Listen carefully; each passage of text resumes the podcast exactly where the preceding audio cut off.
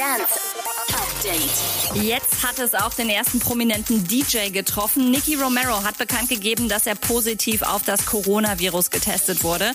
Nach einem Gig in Bonn und einem Videodreh in Berlin sind ihm bei seiner Rückkehr in die Niederlande Corona-typische Symptome aufgefallen.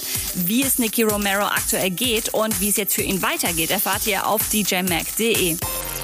Es kam, wie es kommen musste. Robin Schulz und Capital Bra sind zusammen im Studio und arbeiten an einem gemeinsamen Track. Zu hören gibt's allerdings noch nichts. Ja, danke Robin.